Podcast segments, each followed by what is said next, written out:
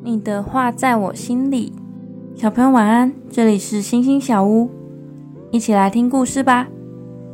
大雨和小丁都是农夫，他们的田地相邻，平时都会互相帮忙。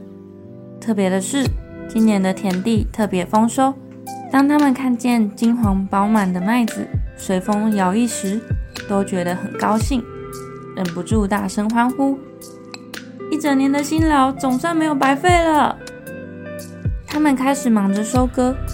大雨把收割下来的麦穗捆绑妥当，一批一批的放进仓库里时，却看到小丁只把麦穗随意放在田里，用一块布盖起来，就打算回家休息了。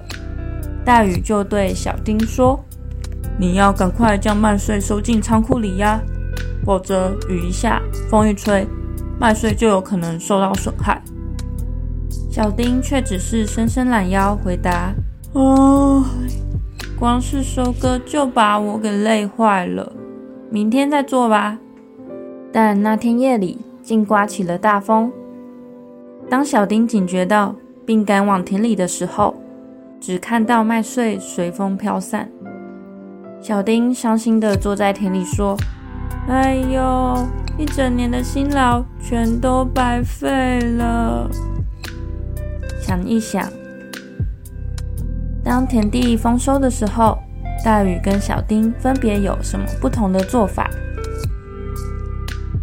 他们的结果有什么不同？你觉得背京剧重要吗？为什么？还有什么方法能帮助我们将神的话存在心里呢？今天的圣经经文，《哥罗西书》三章十六节：你们要让基督的道丰丰富富的住在你们心里，以各样的智慧彼此教导，互相劝诫，用诗章、圣诗、灵歌，怀着感恩的心歌颂神。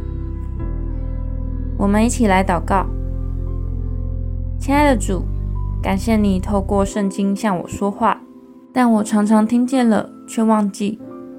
所以，求你帮助我，让我能够记住你的话，才不会得罪你。奉主耶稣基督的名祷告，阿门。